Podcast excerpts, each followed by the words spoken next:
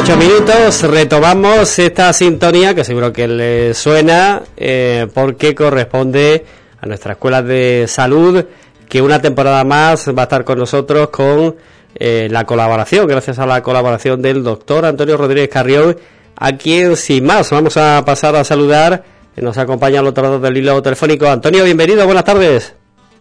Hola, tardes a todos los oyentes de Radio de Radio Ubrique, a Juan Carlos y, en fin, ha sido un placer estar eh, otra vez con ustedes después de verano.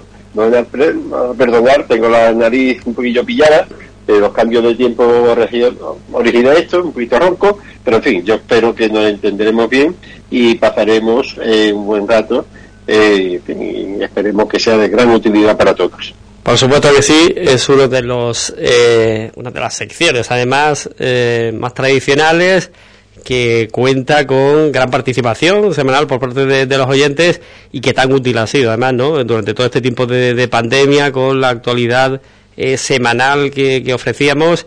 Eh, en este caso, bueno, pues para comenzar, además, en el día de hoy, eh, vamos a quedarnos con un programa bastante potente en cuanto a contenidos, porque iremos con actualidad sanitaria, como siempre, incluso también con novedades en torno a lo que es el Observatorio de Salud especialista ya.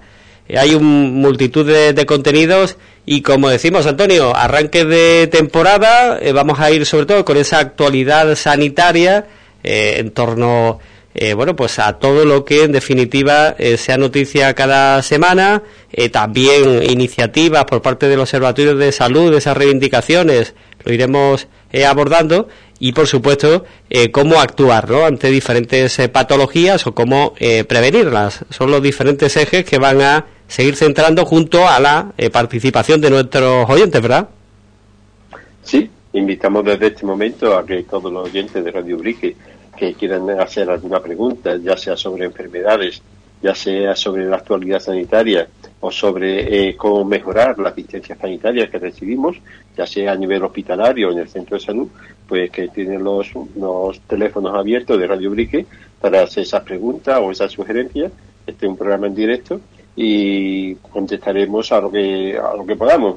Y si hay algo que no estoy informado yo en ese momento, pues ya lo averiguaré y en las próximas semanas pues se le dará respuesta ya después de 27 años en la onda, aquí en Radio Ubrique, pues conocemos más o menos cuáles son las problemáticas sanitarias de Ubrique. Una de ellas la, la asistencia sanitaria. Yo creo que eso nunca, nunca va a estar totalmente resuelto porque los problemas surgen nuevos de un día a otro, pero lo que sí es cierto es que hay ciertos problemas que se hacen crónicos, que llevan mucho tiempo, que tienen solución, porque lo que no tiene solución no es problema, eso está claro, pero hay cosas que tienen solución, fácil solución y de costar dinero ni esfuerzo mayor y sin embargo lo tenemos todos los días. ¿no? Por ejemplo, son las devoras, ¿no? En fin, de eso ya eh, cuando eh, llegue este turno. Mm, pues em, dentro de unos minutos, por ejemplo, nos vamos a quedar dentro de lo que es el Observatorio de Salud con el inicio de la hoja de ruta en lo que se refiere a la demanda de mejoras sanitarias para nuestra localidad y también de ese hospital público para la Sierra de Cádiz. Un poco los eh, contactos, las reuniones que se están desarrollando por parte del Observatorio de, Salud para retomar esa, eh, esas demandas. Lo iremos viendo. Eh, también iremos eh, con un taller de pediatría para las asociaciones de vecinos que arranca precisamente en la jornada de, hoy sobre distintas patologías o situaciones de alerta sanitaria. Por ejemplo, hoy veremos cómo actuar ante un desmayo o eh, vamos a comenzar ya con lo que es el apartado de noticias sanitarias y en ese sentido, Antonio, eh, finalizamos la temporada afortunadamente con una situación muy distinta, lo que se refiere a la eh, pandemia. vamos a comenzar la temporada hablando de prevención y de el inicio de una nueva campaña de vacunación, en este caso para la cuarta dosis frente al COVID en nuestra comunidad autónoma desde el pasado lunes y que se une además en esta ocasión a lo que es la vacuna eh, frente a la gripe, ¿no? Sí, eh, hace un par de días, eh, sí, el, este lunes pasado, día 3 de octubre, arrancó la administración de la cuarta dosis contra el COVID-19 en toda Andalucía.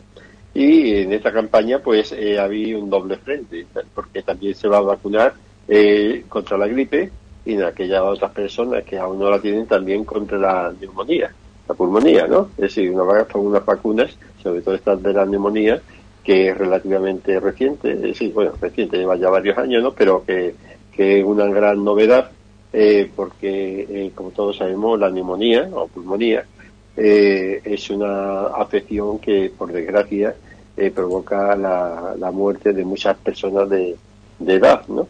Entonces, no por nada, sino porque son más susceptibles, son más propensas a tener neumonía por las bajas defensas.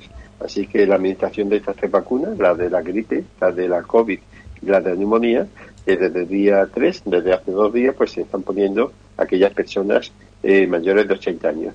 Para el día 17 de octubre está previsto que esta dosis de refuerzo de la, de la COVID eh, pase también eh, a otro tramo de edad que son a, la edad comprendida entre 65 y 79 años.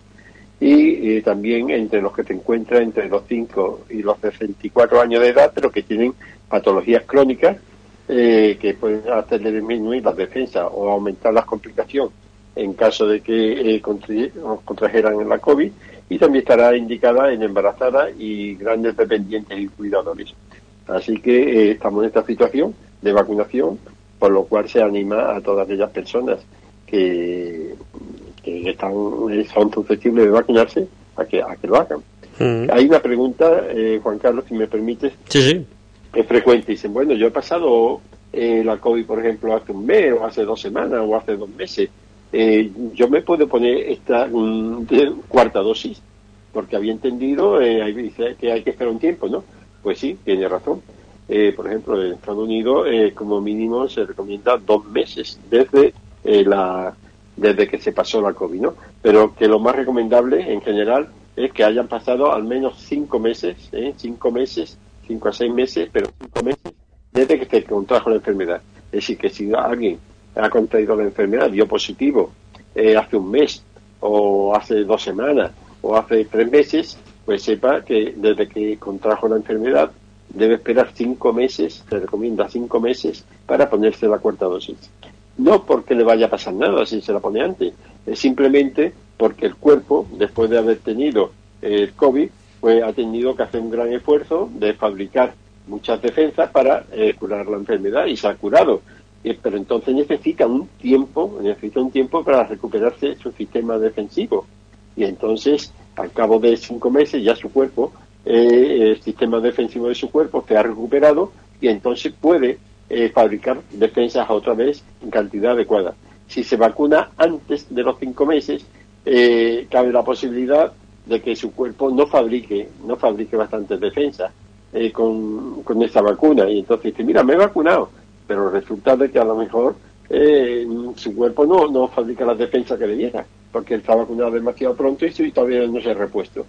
Entonces, pues, es igual que cuando una mujer da a luz, una señora da a luz, da, da, da luz, tiene un niño, pues necesita un tiempo, que se le llama cuarentena, para que todos sus órganos, la matriz, los ovarios, en fin, todo el cuerpo se adapte. Es lo que le llaman la cuarentena después del parto, ¿no? Para que el cuerpo se reponga del esfuerzo del parto y de la gestación. Pues aquí igual, aquí con la vacuna, una vez que se ha padecido la COVID, hay que esperar unos cinco meses para eh, que ya nuestro cuerpo pueda responder con suficiente eh, producción de, anticuerpos, de defensas. No sé si me he explicado, Juan Carlos. Sí, sí, perfectamente.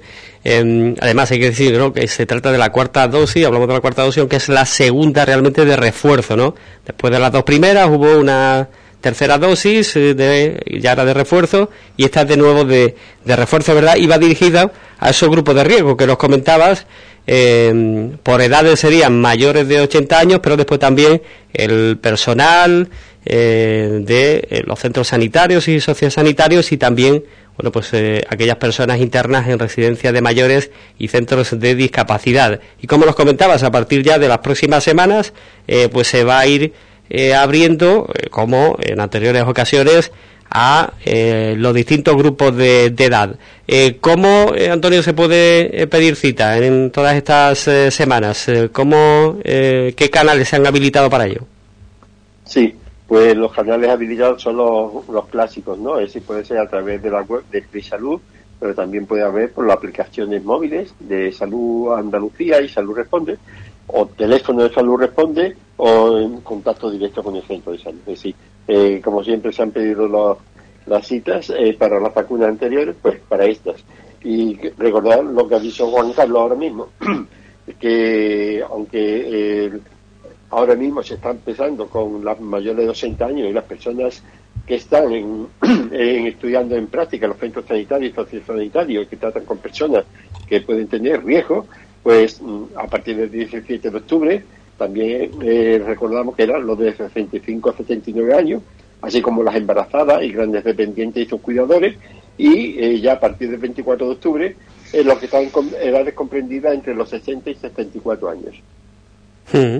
Pues eh, está viendo por aquí, Antonio, que nos llega precisamente una pregunta de un oyente al respecto, eh, como tiene que ver con el tema que estamos abordando, vamos si te parece, ¿no? Directamente con esa cuestión. dice, perfecto. Dice, un oyente comenta que ha pasado el COVID hace dos meses, pregunta si es necesario poner vacuna COVID y gripe juntas, si no pueden ser espaciadas al menos una semana, ya que además tiene que ponerse la de la neumonía comenta que con tanta vacuna junta lo pasa mal. Bueno, pues en este caso estaríamos en, una de esas situaciones que nos comentaban, ¿no? Menos de cinco meses, así que no debería ponerse la de la COVID. Exactamente, debe vacunarse contra la gripe y contra la neumonía, pero dejar la, de la COVID hasta que hayan transcurrido cinco meses desde que, desde que pasó la COVID. Hmm. Eh, no sé si eh, para los mayores de 80 años ese plazo es eh, un poco menor. No sé si se habla de tres meses si la persona tiene más de 80 años. Bueno, realmente en, Estados Unidos es como, mínimo dos meses. pero ya a partir de ahí, se, en fin, dice que se puede poner, no concierto, pero es que el sistema defensivo, cuando se dice que es óptimo, es a partir de cinco meses. Ahora, si se lo pone ya, digo, a partir de los dos meses, mm, ya en Estados Unidos, pues se la, se la pone, ¿no? Se recomienda, pero que lo suyo es cuanto más tarde mejor. Entonces, si a partir de los 80, bueno, eh, hay eh, comunidades y sitios donde a partir de los tres meses se, se está poniendo. Pero en fin, lo óptimo, lo que dijo el ministerio, era cinco meses. que no hay problema que lo pongan tres meses. La circunstancia es de que cuanto más tiempo pasa, tampoco demasiado, nuestro cuerpo se recupera más. De todas formas, para producir vacunas. En este caso, Antonio. En el centro de salud, en el centro de salud, eh, el protocolo, yo el último protocolo que tengo es de hace un par de semanas, eh, no sé si habrá salido alguno nuevo, indicaba que eran unos cinco meses lo que el óptimo, ¿no? El óptimo, ¿no? Ahora, si se lo pone a los cuatro meses, no es que vaya a producir reacción ni mucho menos, como si se la pone al día siguiente. Lo que pasa es que nuestro cuerpo otra vez está agotado para ese tipo de enfermedades. ¿eh? Se puede poner la de la gripe, se puede poner la de la, la de la neumococo. En este caso concreto, en cualquier caso, ¿no? Como nos decías, Antonio, eh, de esta oyente, como eh, pasó el COVID hace dos meses, pues desde luego eh, la vacuna frente a la COVID no debería ya ponérsela, o sea que informe al respecto cuando vayan a ponerle la de la gripe. Exactamente, ahí quede presente que muchas personas se hacen el autotest, es decir, que van a la farmacia, compran el test y se lo hacen, y da positivo, por ejemplo, y después no, no lo comunican eh, al centro de salud y allí no rezan. Pero es que además, aunque lo comunicara, el centro de salud, eh, para contar el tiempo, eh, tiene en base los que se hacen dentro del centro de salud, es decir, con los envases que hay dentro del centro de salud. De tal manera que cuando alguien se lo hace por su cuenta, se lo puede decir al médico de familia, lo registra, lo pone, dice el paciente que él está hecho y que ha dado positivo. Bueno, eso queda ahí. Pero cuando realmente tienen una constancia real eh, y válida es cuando se hace dentro del centro de salud, que son para aquellas personas que tienen más de más de, de 60 años, que es cuando se hace la PDIA, la prueba que se hacen en los centros de salud y centros sanitarios.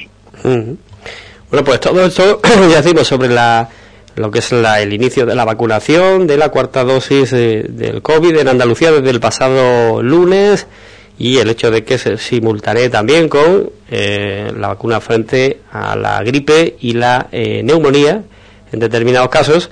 Em, bueno, queríamos quedarnos con este tema para comenzar, pero hay otra serie de, de novedades, algunas muy recientes ¿no? en cuanto a lo que es la actualidad sanitaria por ejemplo, Antonio, la EMA, eh, en este caso, eh, bueno, pues eh, ha alertado eh, de varias muertes por el uso prolongado de codeína con ibuprofeno. Así que, bueno, es una de las noticias destacadas en el ámbito médico también, en el ámbito sanitario, el hecho de, bueno, de, de esa alerta para que incluso haya modificaciones en los prospectos, ¿no? Para no simultanear, tomar a la vez ibuprofeno y cualquier eh, medicamento eh, que contenga codeína. Efectivamente.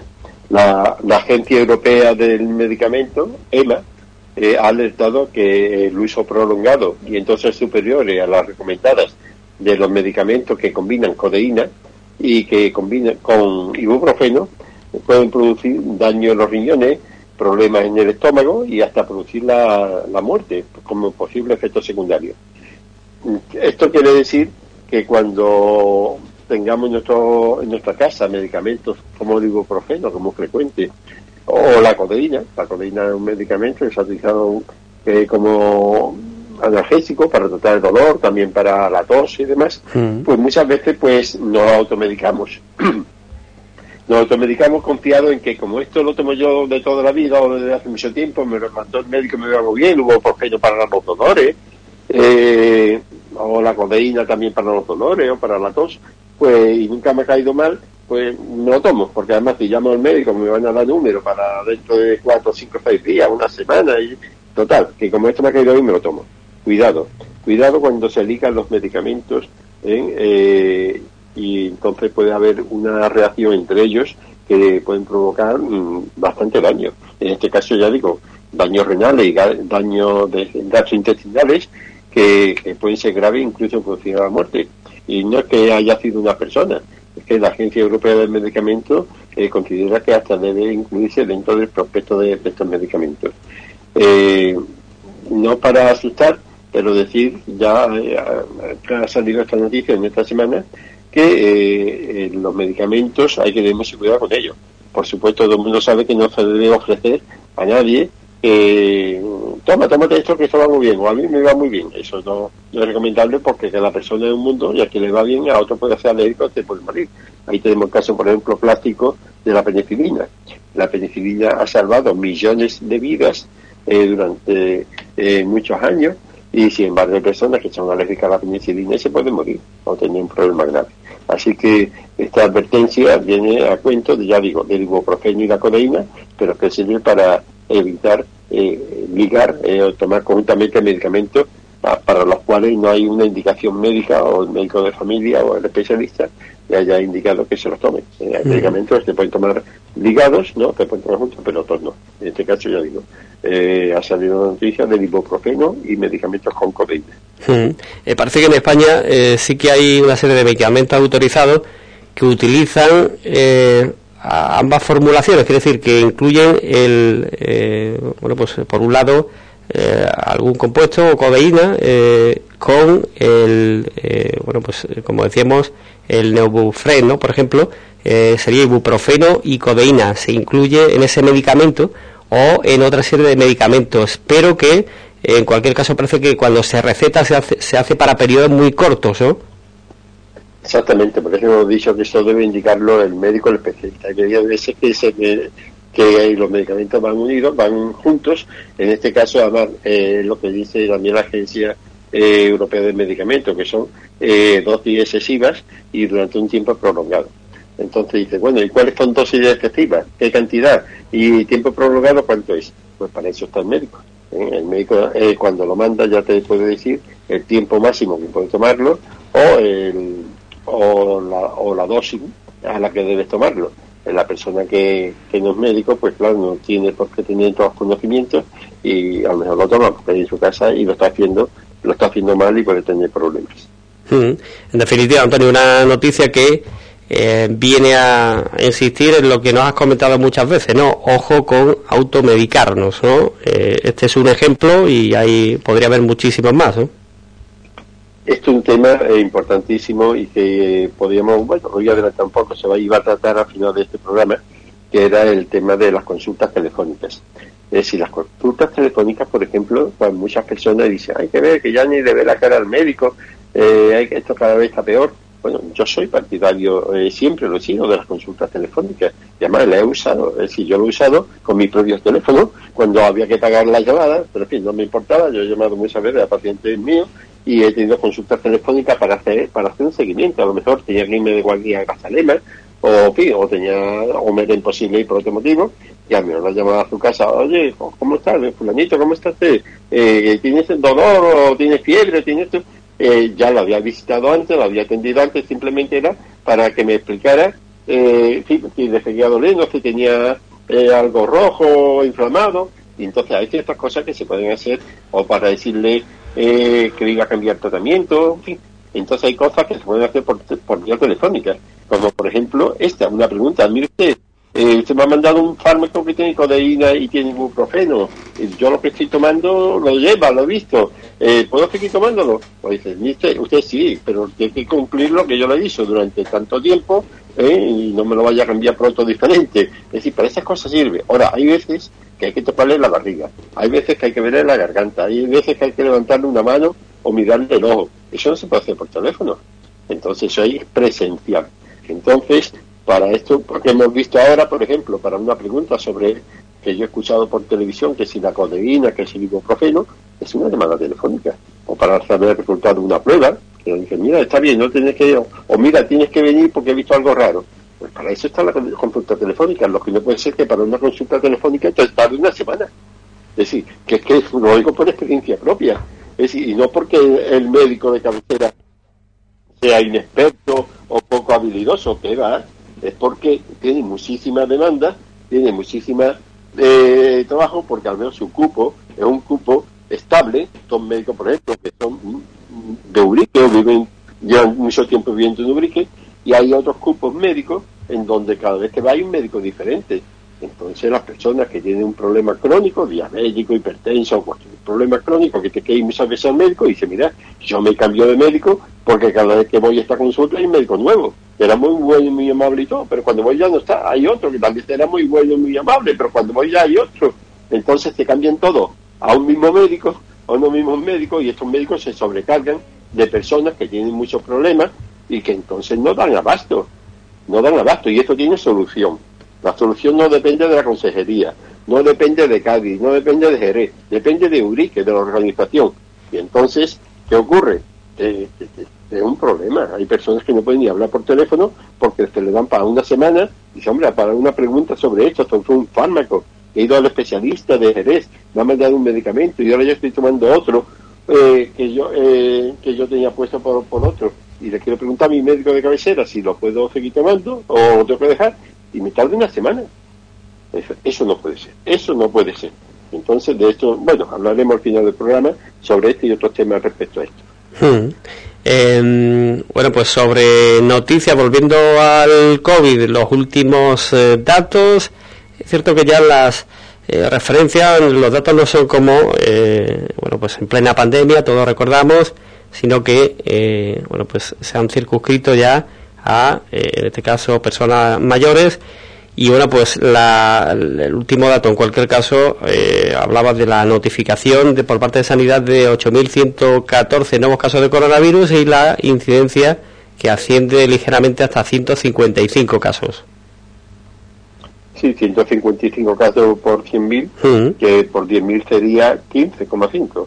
En Ubrique tenemos 16.500 habitantes si hacemos la media nacional, que la aplicamos a Ubrique, tendríamos veintitantos casos ahora mismo en Ubrique. No sé exactamente lo que hay, no lo sé, lo he una media nacional aplicada a Ubrique, pero lo que sí mm, a mí me lo han dicho eh, muchas personas dicen, pues en Ubrique hay muchos casos, ¿eh? en Ubrique hay muchas personas, no lo sé, no lo sé porque yo no tengo la estadística, pero no me extraña, ¿eh? no me extraña porque después de una feria sin mascarilla, todos juntos, eh, en fin, pero no en Ubrique, sino en todos lados, ¿no? Los conciertos, los esto y lo otro, ahora uno ha un supermercado, es que yo está a cierta del día, está empetado, ¿no? Está todo lleno de gente, eh, uno al lado de otro, sin mascarillas, charlando, eh, en fin, con las cabezas pegadas, pues no, no es extraño que, haya muchos casos. Lo que pasa es que como ahora ya la determinación de los casos es a partir de los 60 años, pues ya pues, eh, pues no sé, ya lo, la única forma de diagnosticarlo es que uno se haga un autotest cuando se note resfriado cuando uno vea, pues dice, bueno, resfriado, dice, ¿sí? es que los síntomas, como eh, tenemos la vacuna, pues los síntomas no es como al principio de aparecer la enfermedad, que las personas se ponían muy malitas, muchas de ellas, sino que ahora con la vacuna lo que hace es amortiguar los efectos del coronavirus, es decir, disminuir la gravedad de los efectos, pero no previene el contagio. Es decir, que el que estemos vacunados no quiere decir que no nos vayamos a contagiar, eso no lo previene. Solamente te previene que si lo coges, que lo vas a coger lo más seguro, tal como están las cosas, antes o después, lo más probable, salvo algunas personas que tengan una gran resistencia natural, te, dice, mira, yo no lo cogí hasta ahora, una de dos, o no ha estado eh, muy íntimamente en muchos grupos, en muchas reuniones, en muchos tomando cafelito con mucha gente, sino nosotros oye rey, o te has protegido con mascarilla, o tienes unas defensas naturales, eh, en fin, por tus genes, que, que combaten el virus, que también lo hay, ¿no? Entonces no se sabe. Lo que sí es cierto que la mayoría de las personas eh, lo van a contraer, muchos de ellos no se van a enterar porque están vacunados, y otros estando vacunados eh, van a tener síntomas leves de resfriado, como una alergia, como la nariz, como un cambio de tiempo, y no están hecho, no están hecho la prueba, luego mm, no lo saben, y si hicieran la prueba me da negativo, o me queda un resfriado, eh, no lo sabemos, pero que podía hacer COVID perfectamente. Así que, recordar que a pesar de que estamos vacunados, eh, las personas eh, no todas responden igual a la vacuna. La eficacia del 92-93%, pero hay personas que también por su genes, por su naturaleza, la vacuna no prende, ¿eh? no lo hace efecto. Así que ahora que estamos en invierno, bueno, perdón, vamos a entrar en el otoño próximamente, va a hacer frío, va a llover, cada vez vamos a estar más metidos en sitios cerrados, donde hay reuniones, donde hay teatro, donde hay cine, donde hay celebraciones familiares, de cumpleaños, de, fin, una boda, de lo que sea, y ahí se va a pillar, ¿eh? Se va a pillar eh, porque, ya digo, ya no hay mascarillas, ya estamos un poco eh, por libre y que ante un resfriado o algo, pues ponernos la mascarilla para no contagiar a otras personas. En este respecto, mm, Juan Carlos, si te parece, eh, comentamos un poco qué tipo de mascarilla, porque yo he visto cosas raras por ahí el color de la mascarilla. Uno utiliza la verde, otro la blanca, otro no sé. Sí, sí, podemos recordarlo, si te parece, en ese sentido. Sí, bueno, pues recordar que esta mascarilla como verde, como azuladita verde, eh, que es la más barata, esa sirve para que nosotros, si estamos contagiados, no contagiemos a otra persona. Es decir, que nuestra saliva, al hablar o al respirar, se queda en la mascarilla.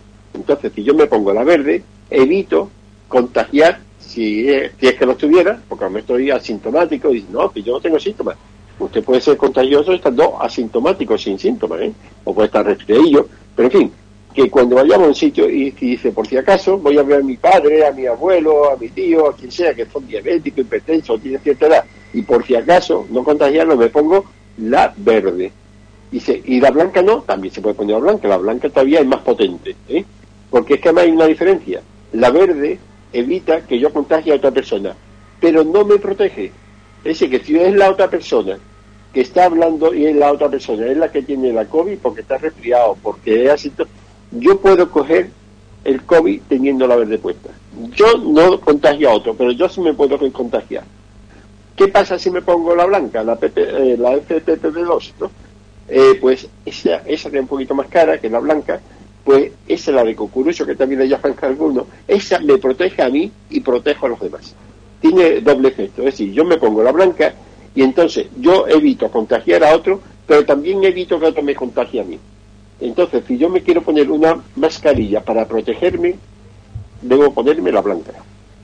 Si debo, si quiero una mascarilla para proteger a los demás, puede servir la blanca o la verde. Hmm. Eso es, eso es eh, la diferencia. Sí, sí, no viene mal recordarlo. y bueno, pues eh, todo ello ya decimos en torno a lo que puedan ser los contagios también ahora y más en esta época en que entramos eh, de, del COVID también.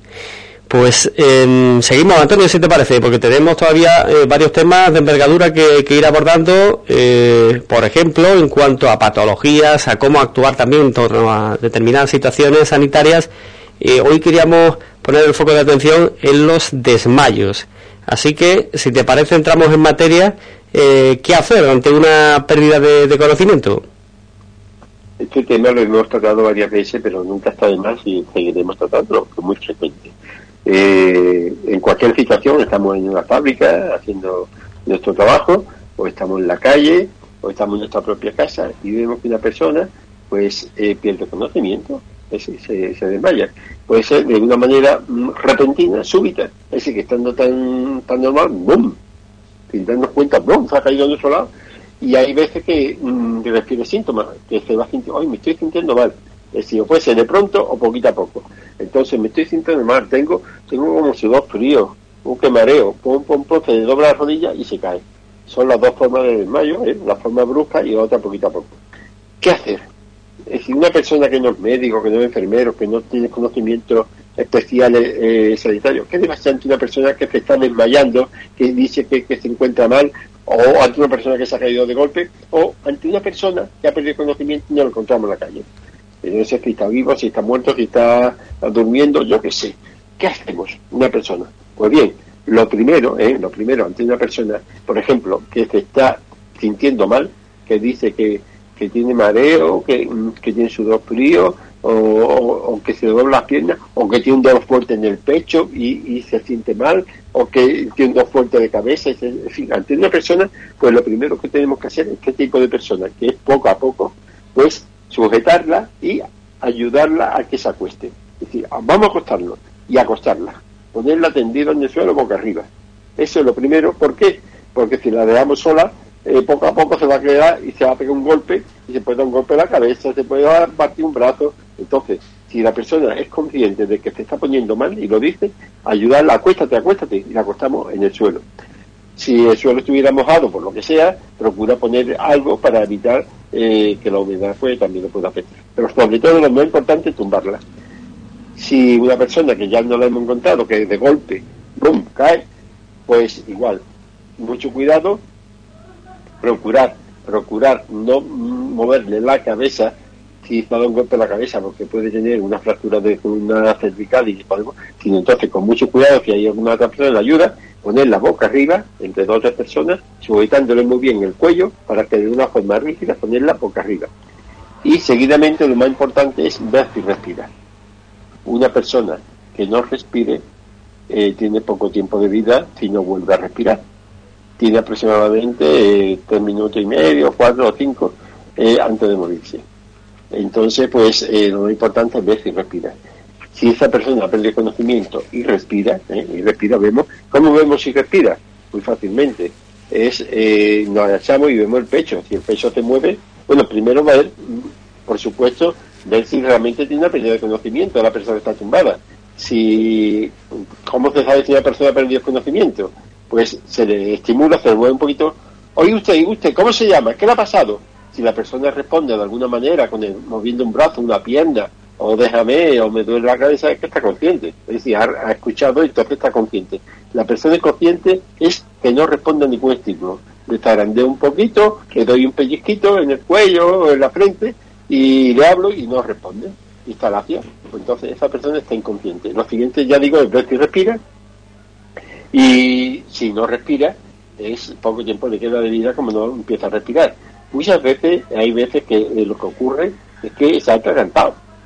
Es decir, se ha mm. atragantado, lo hemos visto o no lo hemos visto, y entonces, pues, eh, lo hemos visto, y aquí lo primero es mirarlo en la boca, abrirlo en la boca y ver si, ver si se le ve algo en la boca que se pueda coger con los dedos. Si vemos que tiene un trozo de comida o algo, o un chicle, un caramelo o algo, pues lo, primero es sacarte con los dedos. Incluso la propia, incluso la propia lengua, ¿no? Sí, muchas veces la propia lengua la que se puede, la que se puede, ahora lo veremos lo de la lengua. Mm. Lo primero es abrirle la boca. Si vemos que hay algo que lo está obstruyendo la respiración, pues sacárselo.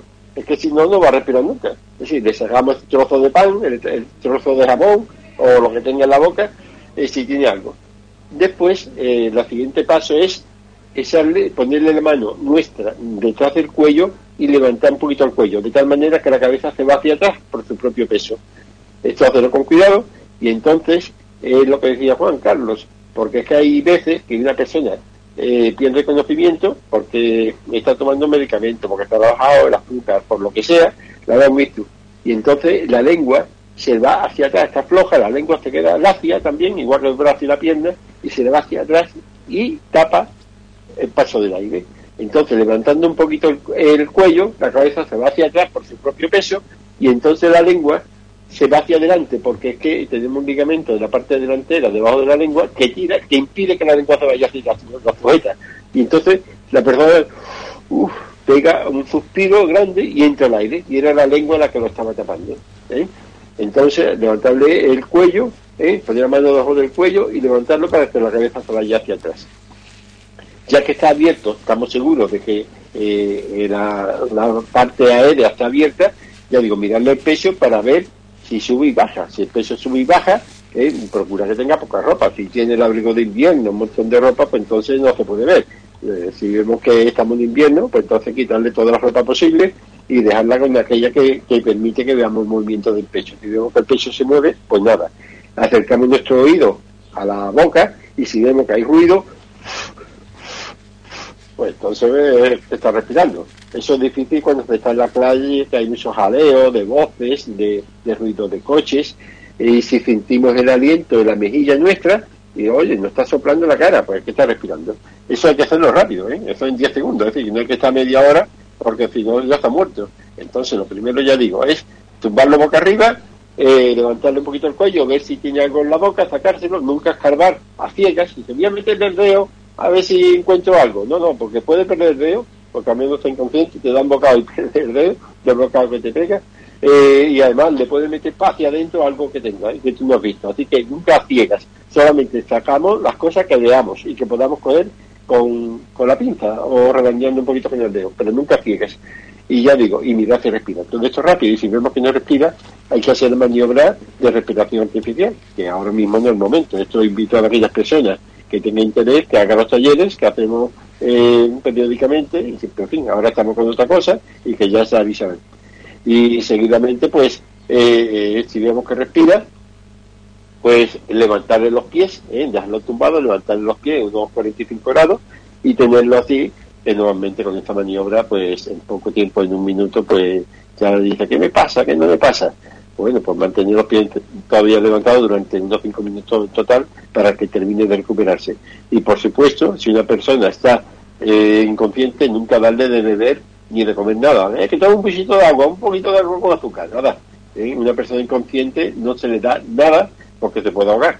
Entonces, una vez que ella ya está recuperada, más o menos, que está sentada, que ya respira y está, ah, ya yo me voy. Oye, pues si podemos darle algo, una bebida azucarada, un zumo, agua con azúcar, porque es posible que tenga mejor una de azúcar. Y si, es diabético, no pasa nada. Si es un diabético, le das un vasito con, azúcar o le da una bebida eh, con dulce, no da pasa nada porque si tiene un gramo y medio, tenga 1,6 o dos gramos, tenga 2,20. Pero eh, siempre darle con agua con azúcar a toda persona consciente eh, que ya está recuperado eh, para que recupere. Esto es lo más fundamental, hay muchas más cosas, pero en fin, ya trataremos otro día de otros detalles. Simplemente no apuntar también Antonio que hay personas que em, son más predispuestas, ¿no? sin tener enfermedades graves, pero sí que están más predispuestas a pérdidas de, conocimiento, ¿no? Bueno, por, lo que puede ser, por ejemplo, una lipotimia, ¿no? Mm. Exactamente, son personas que a lo mejor al ver sangre eh, pues se desmayan. Es decir, que por, se prende una vez, no siempre. Otro cuando le dan una noticia desagradable, pues se desmayan. Aquí vemos, hombre, que no hay, en principio, estas personas respiran, sino simplemente que por la emoción eh, o por el calor, hasta mucho tiempo de pie, se le baja la tensión y entonces esta persona lo que hay que hacer es dejarla tumbada en el suelo, levantarle las piernas hasta que se vaya ya espabilando y después tenerla un poquito sentado y si hace falta pues eh, eh, eh, animarla un poco si una mala noticia eh, o darle un poco de con azúcar si es que hasta mucho tiempo de pie en fin eso es muy frecuente es muy frecuente y a mí me ha pasado y yo me acuerdo de, de joven iba por la calle y, me sentí pum, pum, pum, y que me caí y agarro a mi madre y, me caí y era un desmayo de calor en la midi es muy frecuente haciendo la midi los soldados llevan mucho tiempo firme al sol más de uno se cae. Es decir, que es frecuente entonces dejarlo boca arriba y levantar los pies y al minuto eh, están recuperados. Si vemos que tarda más de un minuto en recuperar conocimiento, hay que llamar a, urgencias. ¿eh?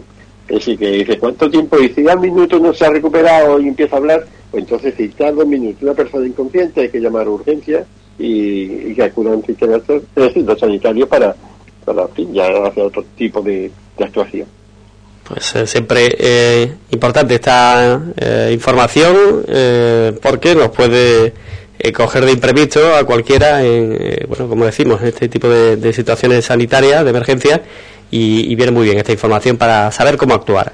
Así que hoy, como... ¿Mm? un par de apuntes, que, sí, eh, aunque esto es un tema que hay muchas preguntas que responder sobre esto, recordar que nunca se puede dar sola a una persona con pérdida de conocimiento, nunca y si que respira, aunque respire, siempre hay que estar con ella hasta que eh, o se recupere o vengan los servicios sanitarios. Siempre hay que acompañarla y mantenerla abrigada en una persona. Mientras llegan los servicios sanitarios, si está en un ambiente frío o está en contacto con el suelo, puede tener problemas de hipotermia, puede tener una arritmia, consecuencia de ello, lo que sea.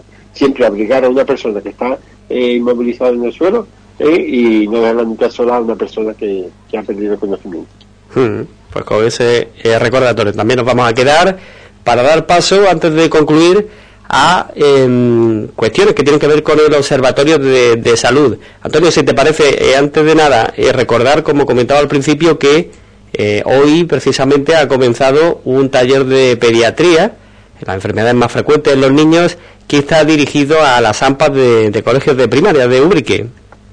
Sí, eh, ya se anuncia a todos los colegios eh, hace un par de semanas la elaboración de un taller de pediatría con las enfermedades más frecuentes que hemos tomado como, como referencia, como índice al taller de pediatría que también hizo el Observatorio de Salud hace un par de años.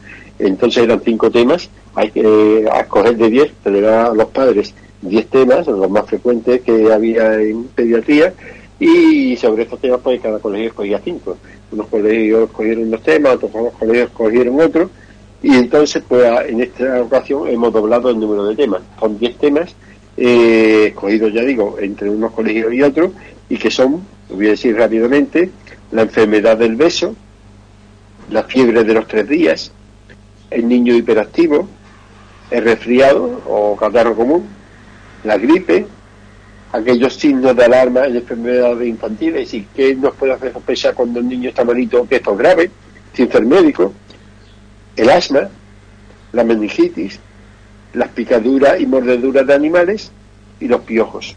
Estos 10 temas son los que eh, se están impartiendo, hoy empieza a impartirse eh, en este taller de pediatría para la Asociación de Padres y Madres de todos los colegios de origen.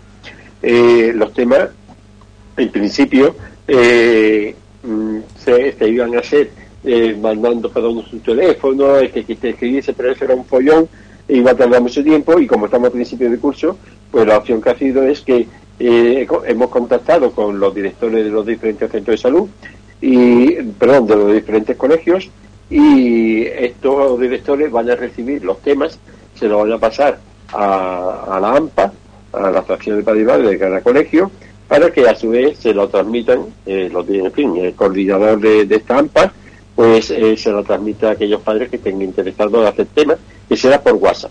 ¿eh? Eh, se mandarán, como los coordinadores tienen todos los teléfonos de los padres, que estén, que pueden estar interesados, pues a cada padre pues se va a mandar a través de WhatsApp un enlace a diferentes diferentes artículos de prensa que tratan de una forma sencilla todos estos temas. Cada tema, el tema, tiran dos temas a la semana aproximadamente.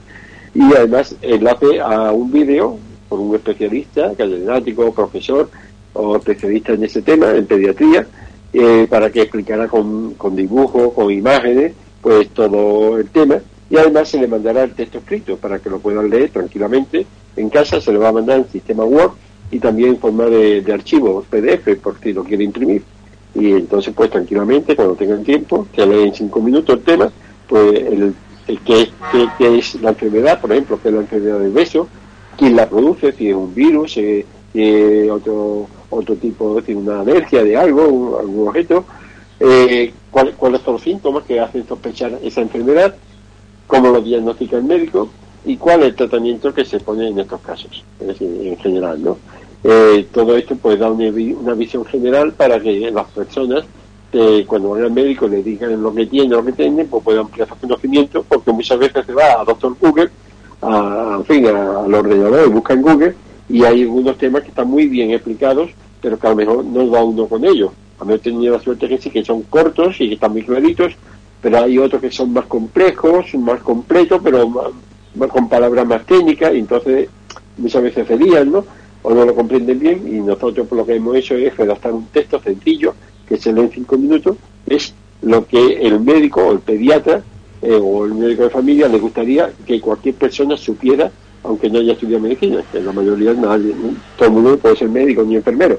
Entonces, cosas básicas que cualquier persona eh, entiende perfectamente y que eh, por lo menos le tranquiliza y sabe más o menos cómo actuar. Hmm. Sobre ese taller de pediatría que arranca hoy y hasta el próximo 9 de, noviembre.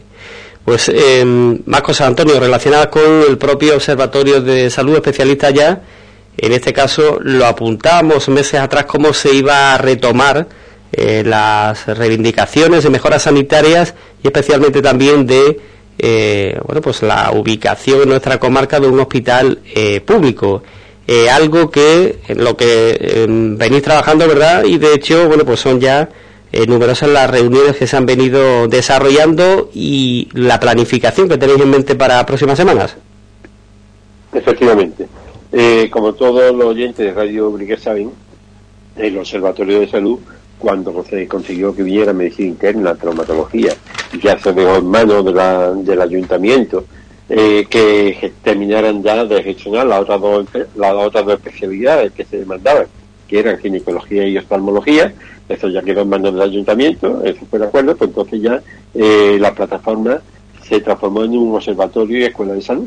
Durante este tiempo, esto fue a raíz del año 2011, que es cuando ya se consiguió, bueno, eh, medicina interna se consiguió a los cuatro meses de empezar las manifestaciones que comenzaron el 13 de mayo del año 2006 y ya en octubre teníamos medicina interna. Eh, precisamente eh, hace, hace dos días eh, se cumplía 16 años de medicina interna pasando consulta en Ubrique.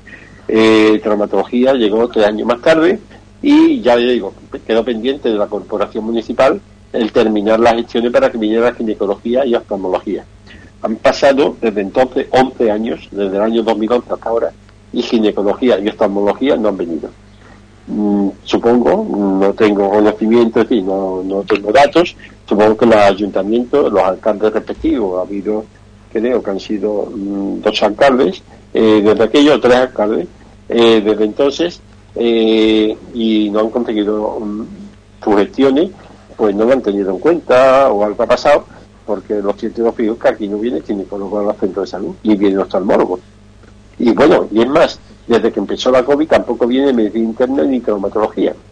COVID esto se comprende porque con el COVID eh, la prioridad era salvar vidas, salvar complicaciones por COVID y hubo que cerrar consultas, hubo que dedicar consultas a, la COVID y entonces hubo que suspender ginecología y trauma, perdón, medicina interna y trauma y se comprende, pero ya eso ha pasado. Ahora estamos ya en una fase en donde, eh, aunque el COVID está aquí con nosotros, pero ya más o menos en una cierta normalidad. Y sin embargo sigue sin venir medicina interna y traumatología.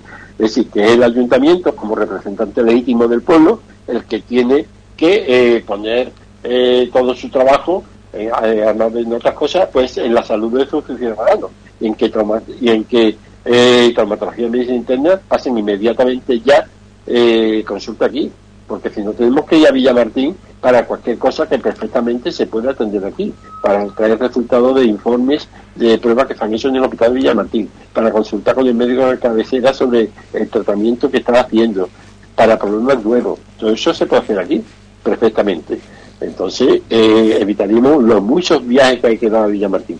Pero es que además, mm, eh, la otra ginecología y oftalmología están ahí los despachos, que están ahí. Entonces, yo no sé exactamente eh, lo que se ha hecho durante estos 11 años. Pero lo que sí es cierto es que los ciudadanos lo estamos sufriendo. Y entonces, por ello, el Observatorio de Salud pidió una moción conjunta al Ayuntamiento de Ubrique para tratar estos temas.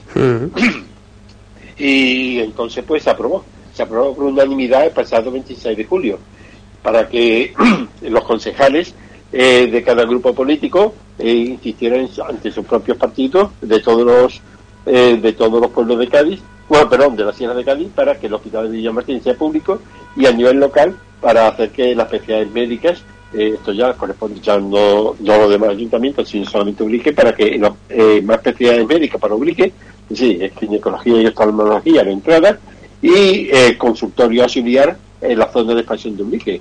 Y por donde está el hotel de los y por donde está el campo de fútbol, PP1, PP2, que aquello tiene 2.000 habitantes, y sin embargo tienen que venir aquí al centro de salud, desplazarse eh, para eh, consultas que perfectamente se pueden pasar allí, como pasa en otras localidades. ¿eh? Entonces, allí hay terreno municipal que se me han dicho, no han dicho, que están destinados para usos como este y que se puede hacer perfectamente un consultorio auxiliar allí y que esto, en fin, pensamos que de, no debe, que también lleva ya 16 años que, se pidió y que hay que meterle mano ya porque si no tantas reuniones, tantas reuniones, eso no sirve para nada. Si después no se lleva a cabo lo que allí se dice. Así que en eso estamos. Eh, y también, como comentabas, ¿no? a nivel comarcal, para que eh, se cuente de una vez por todas con un hospital eh, público comarcal. en ese sentido ha habido contactos incluso con alcaldes de otras localidades de la sierra. Efectivamente. El, la semana pasada, ahora hace una semana, precisamente este miércoles como hoy, me reuní con, con Andalucía por sí, eh, eh, también me reuní con Ciudadanos, también me reuní con el Partido Socialista Obrero Español, eh, todo el mismo día. yo creo que la, que, la ronquera que yo empecé a soltar el cliente para vivir precisamente a eso. Y, y, entonces quedamos, todos se comprometieron en que iban a pedir a los alcaldes y concejales, cada uno de su partido, en la sierra, que promuevan una moción conjunta para pedir a la Junta de Andalucía que ya en los presupuestos de, este año próximo, de 2023, se incluya una partida específica para empezar las actuaciones encaminadas a que la Sierra de Cádiz tenga como referencia a un hospital comarcal público en Villamartín y no un hospital privado concertado como que hay ahora. Y también se le pidió que, a la, que pidan estos partidos eh, con representación en el Ayuntamiento de Ubrique pidan a sus diputados de Cádiz que también promuevan allí una moción conjunta con, con este mismo tema del hospital público. Y también se le pidió a todos los, bueno, el viernes fue la reunión que quedaba pendiente que fue con el Partido Popular. Pues bien, a los cuatro partidos con representación en el Ayuntamiento de Ubrique se le ha pedido que informen a los vecinos de Ubrique a través de los medios de comunicación habituales en ellos, como puede ser la radio, la televisión, internet, que las actuaciones que vayan realizando eh, sobre esta moción, sobre esto que estamos hablando, la vayan diciendo al público. Y así nosotros sabemos eh, qué es lo que están haciendo. Porque claro, yo puedo haber mantenido reunión la semana pasada con todos ellos, pero si eso se queda en una reunión, eso no sirve para nada. Es decir, que estos partidos que representan al pueblo eh, deben ahora trabajar, trabajar con sus, con sus propios compañeros de otras localidades o de la Junta de Andalucía, donde corresponda, para que todo esto sea una realidad, porque ellos son los que representan legítimamente al pueblo. Y entonces son ellos los que tienen que llevar a cabo este trabajo. Nadie que está en la, en la marroquinería trabajando ahora mismo, ni que está en una tienda, ni que está en la calle poniendo, eh, limpiando la calle, o arreglando parolas, o haciendo una casa, no. O yo mismo, nosotros no podemos, no somos representantes de la población, son ellos los que legítimamente cada cuatro años y próximamente dentro de seis meses volverán a hacer volados, eh, son los que tienen que hacer este trabajo. Entonces, eh, los ciudadanos sí podemos pedirle cuenta de qué es lo que han hecho. Y por eso se ha invitado a que los que hagan no se lo callen, sino que lo digan. Porque si no, si se callan todo el trabajo que están haciendo es como si no lo hicieran, por lo menos para mí. Yo no me estoy enterando, para mí como que no están haciendo nada y aunque están trabajando mucho. Así que todo lo que hagan, que lo digan. Y dice, hombre, eso van a poner flores. No, no, que cada cual se ponga la medalla que le corresponda. A los que no es válido, que se pongan medallas que no le corresponden. Eso sí que no sería válido, pero lo que estén haciendo, para eso se han votado. Así que digan todo lo que estén haciendo en temas de sanidad, que lo veamos, y si hay que ya recurrir a otro tipo de actuación, pues ya por lo de veremos qué es lo que hay que hacer, ¿no? Pero por lo pronto, que nuestros representantes legítimos sean los que tienen que eh, trabajar y llevar todos estos puntos a cabo, y en eso estamos. Mm. Pues eh, todo ello, eh, digo, eh, una vez que bueno pues se mantengan esos nuevos contactos, eh, que los partidos políticos, que los grupos, pues también hagan esas gestiones, ¿cuál sería el siguiente paso? Bueno, el siguiente paso supongo que será que todo esto se lleve al término porque el plazo es hasta final de año. Es decir, que el siguiente paso, bueno, ya te lo he dicho ellos, es que el concierto, por ejemplo, con Pascual, para que Pascual, eh, la empresa Pascual, perdón, la empresa Pascual eh, acuerde con la Junta de Andalucía, por ejemplo, la venta del hospital a la Junta de Andalucía, eh, pero que eso se acuerde, si es que, se, le interesa a la Junta de Andalucía, eso se acuerde antes de final de año, no debemos quedar ahora otro montón de años, llevamos ya 30 años, 26 años con el hospital comarcal, ¿no? Al principio vale que se concertara porque no había otro, pero ya ha habido tiempo de hacer más que de sobra, no uno, sino tres o cuatro hospitales. Pues bien, hasta a final de año, antes del 31 de diciembre de 2022, que si no se ha llegado a un acuerdo, si ese es el interés de la Junta de Andalucía, si ese es el interés de la Junta de Andalucía con la empresa Pascual, pues empezar ya, empezar ya los trámites para eh, la construcción de un hospital público. ¿Por qué?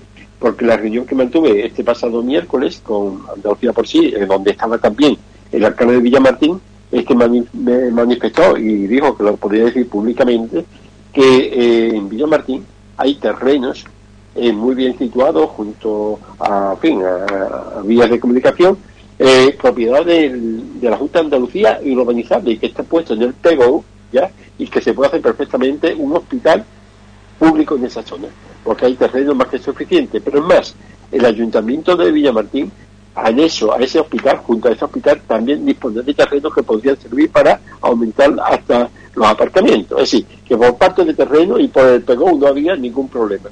Eso es una gran ventaja porque no hay que expropiar, no hay que negociar con particulares, es decir, que el terreno ya está. Igual que el terreno ya está en, Ubrique para hacer un consultorio de la zona de expansión de Ubrique en el PP1 y PP2. Eso ya es eh, una gran ventaja y que, hay que los, partidos políticos tienen que trabajarlo para lograr lo que sea antes de fin de año. Es decir, hay que poner fechas. Si no hay fechas no vale para nada.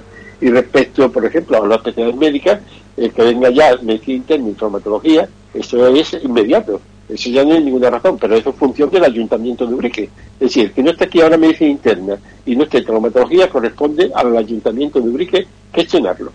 Eh, nosotros hicimos trabajo en su tiempo, que no teníamos por qué hacerlo, que tampoco era, pero en fin, lo hicimos en nuestro tiempo, ahora ya es cuestión del Ayuntamiento de Ubrique que inmediatamente empiece ya a funcionar y nos gestione con que no tenga que gestionar. Y por supuesto también las dos especialidades de, de, ginecología y oftalmología que quedan pendientes. Y también eh, lo del consultorio, también función del Ayuntamiento, como representante legítimo de todos los ciudadanos, eh, de que haga las gestiones para que en este año, o cuanto antes, eh, empiecen ya las gestiones para hacer allí un consultorio auxiliar. Es decir, eso es, y en el caso de que eh, se vea que el ayuntamiento o una de dos o no hace el trabajo o no le hacen caso, pues ya eh, habría que convocar una asamblea ciudadana para ver las medidas que habría que tomar. Bueno, en principio tendría que comunicar esto a la prensa, antes previamente lo comunicaríamos a la prensa y también a los partidos políticos a nivel del Parlamento andaluz para que allí los pongan y si todo esto no, no llega a una satisfacción para todos los ubriqueños y para los ciudadanos de la Sierra de Cádiz respecto al Hospital Villamartín, pues habría que convocar una asamblea general de la ciudadanía para que eh, se decida eh, cuáles son los siguientes pasos a seguir. Por los contactos, Antonio, que habéis mantenido con todas las formaciones políticas, con las diferentes formaciones, ¿veis viable eh, que esto pueda materializarse, esas demandas? Bueno, no hace falta los contactos, yo lo veo perfectamente viable. Eh, te voy a decir concretamente los tres puntos. Por ejemplo, el hospital comercial público es perfectamente viable en cuanto a la empresa Pascual tenga conocimiento de que la Junta de Andalucía tiene propósitos firmes, porque además, y además una ventaja enorme, el Partido Popular, que es el que actualmente gobierna en Andalucía con mayoría absoluta, ha sido uno de los principales promotores de que el Hospital Villamatín se haga público, pero no de ahora, de hace ya muchos años. Yo tengo los documentos, declaraciones, por ejemplo, de don Antonio Sanz, que tiene antecedentes de, de su familia de Ubrique, procede de familia de Ubrique, que ahora es presidente, eh, bueno, es, él, eh, está en la Consejería de Presidencia, es consejero de Presidencia, es el número dos en la Junta de Andalucía. Primero está Juan Moreno y después está Antonio Sanz ha venido numerosas veces a Urique, se ha puesto banderas de especialistas ya en Sevilla, aquí tenemos grabaciones de él que están, además la pueden escuchar en, en especialistasya.com. Es decir, que yo creo que Antonio San va a luchar y va a conseguir porque él tiene toda la documentación para que esto se haga una realidad lo antes posible. Por eso digo que, aparte de que todo el mundo está de acuerdo en que sea público, me refiero a todos los partidos políticos, eh, el que manda ahora mismo en Andalucía, pues, en fin, eh, yo creo que no habrá ningún problema en ese aspecto. Y respecto a la especialidad médica, igual. Es decir, la especialidad médica, el Partido Popular, eh, que, ahora gobierna en la sanidad, era partidario de consultoría solidaria en el plan parcial 1 y 2 y también de nuevas especialidades médicas de ginecología y traumatología y oftalmología y además tenemos la grabación que está puesta, la pueden ver, es muy interesante en www.especialistasya.com eh, verán eh, la, eh, Antonio Sanz eh, diciendo que dice si nosotros gobernáramos, esto lo dijo hace 10 años o 12 años, me acuerdo, dice si nosotros gobernáramos, entonces era el candidato del señor Arena eh, don Javier Arena era candidato a la Junta de Andalucía.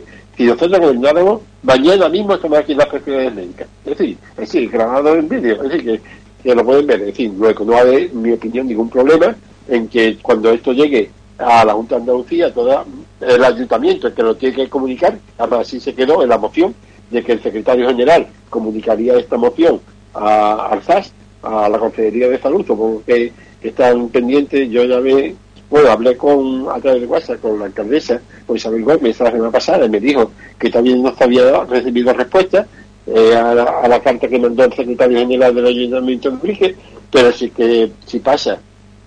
El plazo legal, no sé si son 15 días, un mes, para, para recibir respuesta, si el no, la no respuesta es, la respuesta, si no contesta, pues entonces habrá que contactar directamente con la Consejería de Salud y con y con, con, con don Antonio Sanz para decirle eh, qué es lo que hay y estoy seguro que inmediatamente pondrán en marcha todos los mecanismos para que esas promesas que en su momento dijeron pues sean una realidad lo antes posible. Es decir, que no estamos tirando eh, bengala ni cohetitos, sino que estamos basando y poniendo los pies firmes en, en promesas que están ahí, en la prensa y en, vídeo y en la radio, en fin.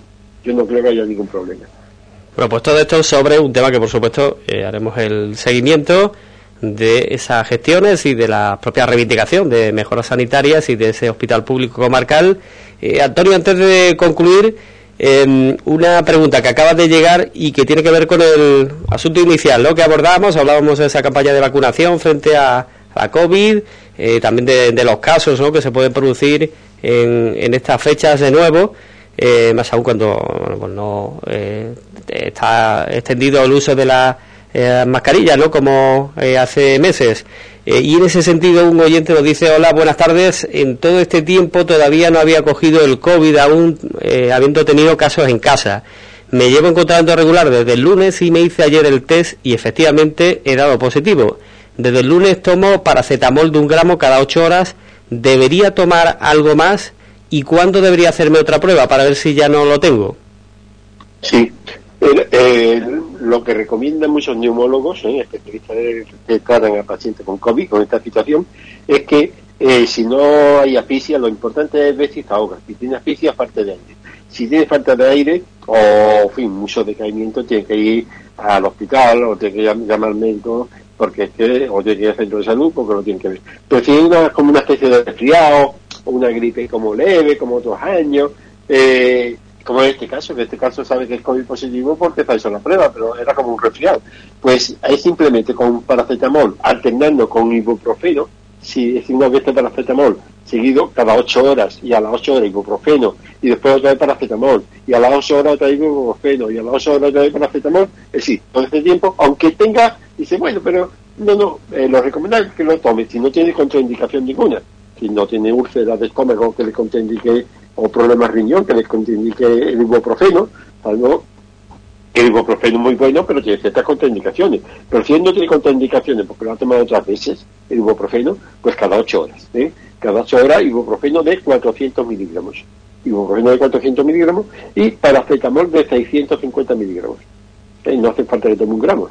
¿eh? No hace falta que tome un gramo. Pues un gramo es mucha cantidad. Es decir, 650 miligramos de, pues si tiene pastillas, si tiene pastillas de paracetamol, como son pastillas, no son cápsulas, pues se pueden partir con el cuchillito y un poquito más de la mitad, ¿eh? el resto lo tira.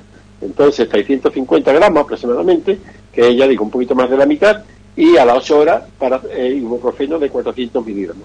A las 8 horas otra vez paracetamol, y a las 8 horas así, y así, y después a los cuatro o cinco días que no te da más menos bien. A lo mejor con un poquito de molestia en la garganta, un poquito de nariz, pero en fin. Pero eh, pues está contagiando todavía a otras personas. Tiene que llevar la mascarilla. ¿eh? Cuando vaya a ponerse en contacto con otras personas, tiene que llevar la mascarilla puesta. Eh, y después, aproximadamente, eh, para ver si da negativo ya, no hace falta. Normalmente, si va bien, a los 10 días, no hace falta que se haga la prueba.